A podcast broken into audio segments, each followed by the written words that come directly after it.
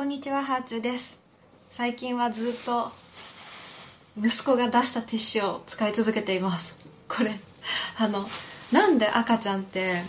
ティッシュ箱からティッシュを出すのがあんなに好きなんでしょうね。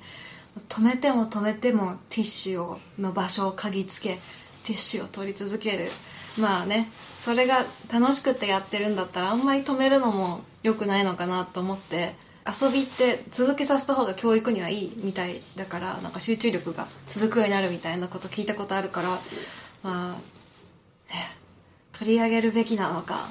やらせるべきなのかって悩んだ結果こうね半端な量のティッシュが床に飛び散りそれを拾い私は日々このねティッシュの山を机の片隅に置いて使い続けています。この YouTube のチャンネルって何なんだろうって自分でも思い始めて一番最初リニューアルの前は働くママのための聞くビジネス本っていうのをコンセプトに具体的に実践できることとかを意識して発信し続けてたんですけど、まあ、だんだん自分がね価値があるとか学びがあるっていうことに重点を置きすぎると楽しんで発信できないのとちょっとカロリーが高すぎて主婦の日常には重いなって思ってしまったんですね。自分がそんな毎日毎日こう学び学びってなっても会社行ってないし、まあ、それはフリーランスってこともあるかもしれないけどでも生産性が上がる方法ベスト5を毎日見続けててもそんなに活かせないやって思ったりとかして緩めに最近切り替わってきてるんですけどじゃあ私のこのチャンネルは何のチャンネルなんだろうって思った時に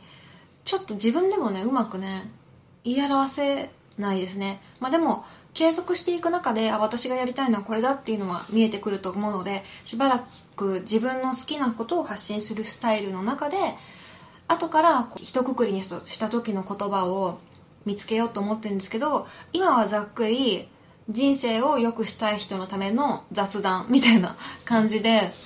それで続けてます。もう私も人生を良くしたいっていう気持ちは人一倍あるので昨日より今日今日より明日がどんどん良くなっていくような人生を歩みたいからそういう意識で毎日を過ごしている人とつながれるチャンネルにここがなれたらいいなっていう感じで、え、更新しています。今日は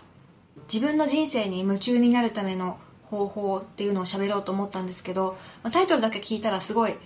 ゴリゴリの自己啓発なんですよね。ゴリゴリの自己啓発ってうん自己啓発っていう言葉自体がちょっとマイナスなイメージがある人もいると思います。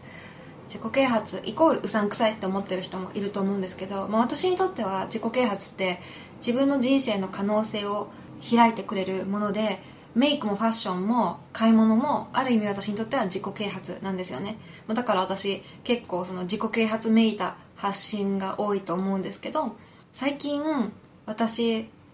今までで一番人生が楽しいんですよ。穏やかで楽しい日々を送ってるなって自分でも思えていやそれは何でなんだろうって思った時に夫と息子と一緒に日々愛ある時間を過ごせてそういうことも私の人生の土台になってるんですけど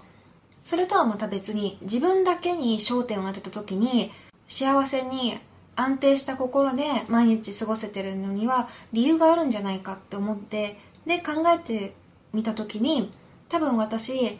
今自分の変化に対してすごく敏感になれてて変化を楽しめてる。SNS での発信をリニューアルしてばっかりでアメーバブログもお買い物日記っていう形に体裁を変えたし Voicy っていうネットラジオも今まで YouTube と連動させてたんですけどそれをやめて言葉のアルバムって言って毎日一つ身近な人の名言を言葉のアルバムを作るみたいに発信していくっていうコンセプトにしたんですね、まあ、それの他にも Twitter とか Instagram とかあとノートで日記書いたりとかいろんな形で発信してるんですけどまこうやって発信を続けることによって日々変わらないこととあと昨日と比べての変化っていうもののコントラストがすごくはっきりしてきたんです。人生は変化が多すぎても疲れるし変化がなさすぎても辛いと思うんですね。ある程度昨日と同じ今日を過ごすことっていうのは大事なんですよね。何かしらの結果を出したい人にとっては継続っていうのが何よりの土台になると思うんですけど何もかもが昨日と同じだったら多分進んでいる感覚が持てないと思うんですよね。変化っていうのはイコール人生を進めているっていう感覚なんだと思います。その人生が進んでるなっていうことを自分が実感できると人生の主導権を自分が握ってるって思えるんだと思う。このコントロールできてるっていう感じが多分幸福感を作ってくれるんじゃ昔みたいに出張行ったりイベント出たり撮影あったりが日々あるわけではないんですね。今でもね時々そういうのありますけどでもすごく少なくなったし私自身の方針も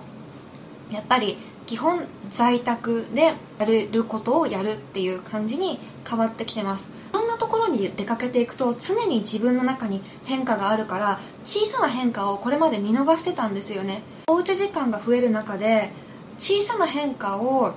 愛おしく大切に思えるようになった。これがもしかしたら私の幸福感の大きな理由になってるかもしれません。心の余裕が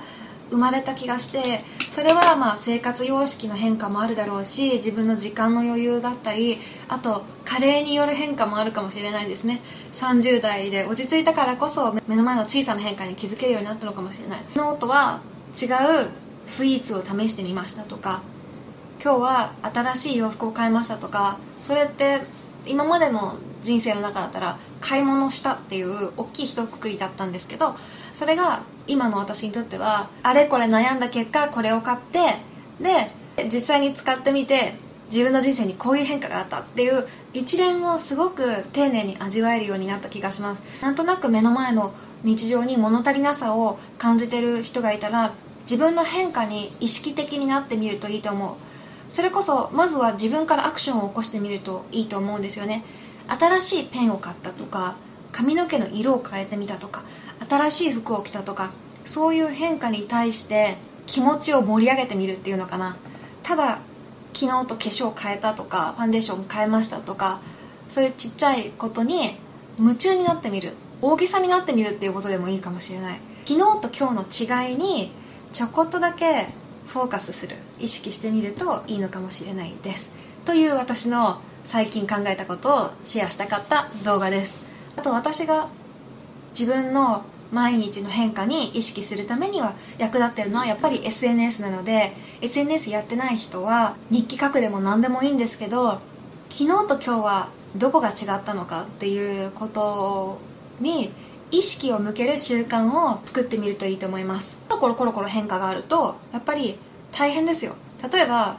今日は日本明日はアメリカ明後日はヨーロッパみたいな感じのジェットコースターみたいな毎日だったら変化がありすぎて処理できないから処理できる程度の変化を楽しんでいく。継続という土台がある中で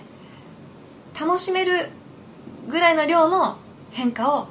作っていく。変化がない場合は自分から変化を起こしていく。これを繰り返していったら人生楽しいんじゃないかなというふうに感じました。今日はこんな感じです。ではではまた。